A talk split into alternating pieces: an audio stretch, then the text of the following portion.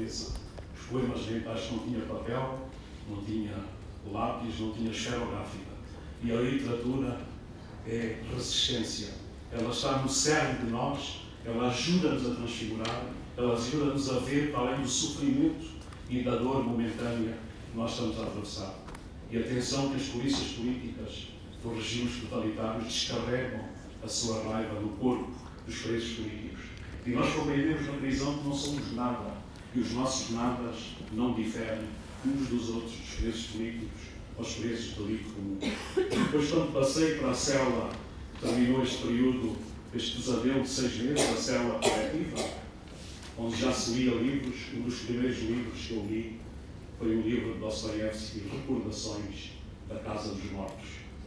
Esse livro descreve eh, estadia Dostoiévski em Omsk, na Sibéria. Em 1849 ele foi condenado pelo czar Nicolau I por uma tentativa de rebelião e eu começo dentro da prisão a ver no livro a descrição do que é uma prisão, um universo concentracionário, a ver no livro refletido é um espelho de toda a realidade que nos cercava, o abuso do poder, a tortura das pessoas, aquilo que os seres humanos, quando não há regras nem lei, são capazes de fazer uns aos outros. E ali estamos sozinhos, connosco próprios, a literatura ajuda-nos a resistir. E Dostoiévski, nesse livro, tem provavelmente uma das frases mais incríveis que foi escrita, que é uma frase que pode ser lida do ponto de vista positivo e também do ponto de vista negativo. Ele diz: O homem é um animal que se habitua a tudo.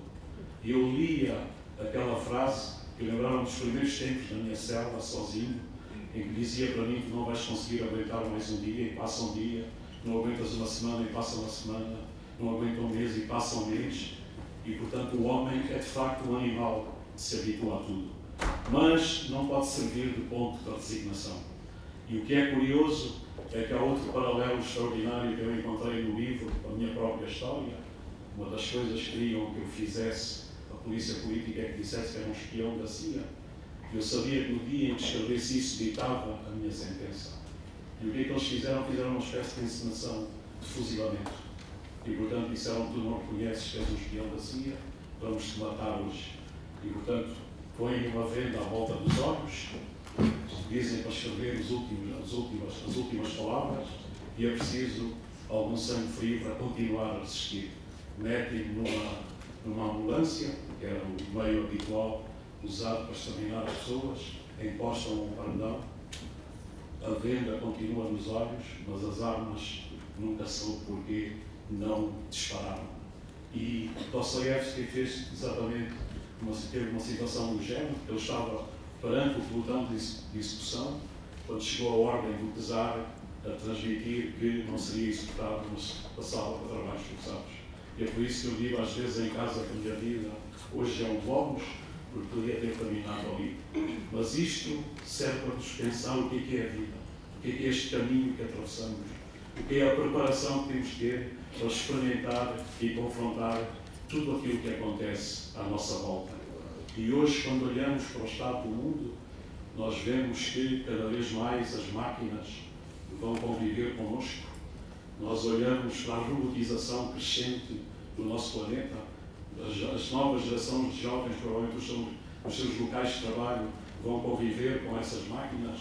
Vemos a automação crescente ao longo de toda uma cadeia de produção Vemos os carros autónomos nas cidades, as cidades vão provavelmente mudar toda a sua estrutura. Vemos os algoritmos, hoje falamos muito de algoritmos. E quando olhamos para a história da literatura é extraordinário. Há 2.800 anos atrás, Homero escreveu a Ilíada. A Ilíada, a Ilíada é um livro, lá está uma história de amor. O príncipe Paris rapta a rainha de Esparta, Helena, e dá início à maior, a uma das maiores guerras da antiguidade. Menelao com Agamemnon congregam os seus exércitos, a sua frota e atacam Troia. E quando atacam Troia, o grande guerreiro Aquiles desafia Heitor, o príncipe de Troia, filho de Príamo. E no combate entre Heitor e Aquiles, Aquiles mata Heitor, atrela Heitor ao seu carro e anda com o cadáver à volta das ruínas de Troia. É evidente que o pai de Heitor, Príamo, estava numa situação extremamente difícil.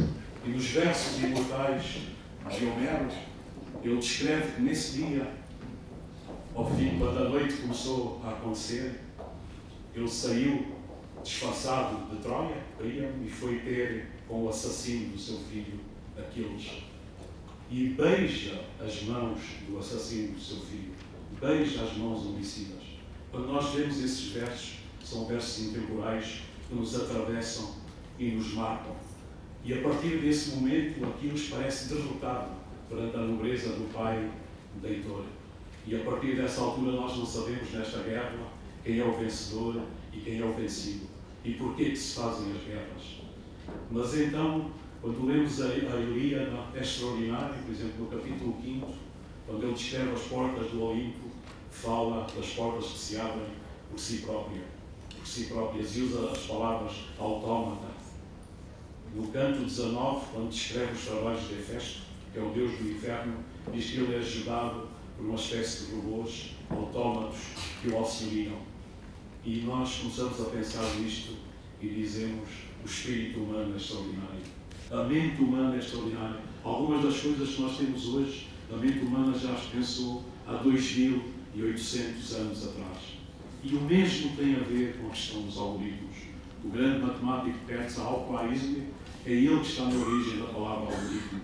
Ele viveu no século IX, foi diretor da Casa da Sabedoria de Bagdad, quando a grande dinastia dos Abássidas dominava a civilização islâmica, nessa altura uma das mais avançadas do mundo, e é ele que inventou os algoritmos. É um conjunto de operações para resolver um problema concreto.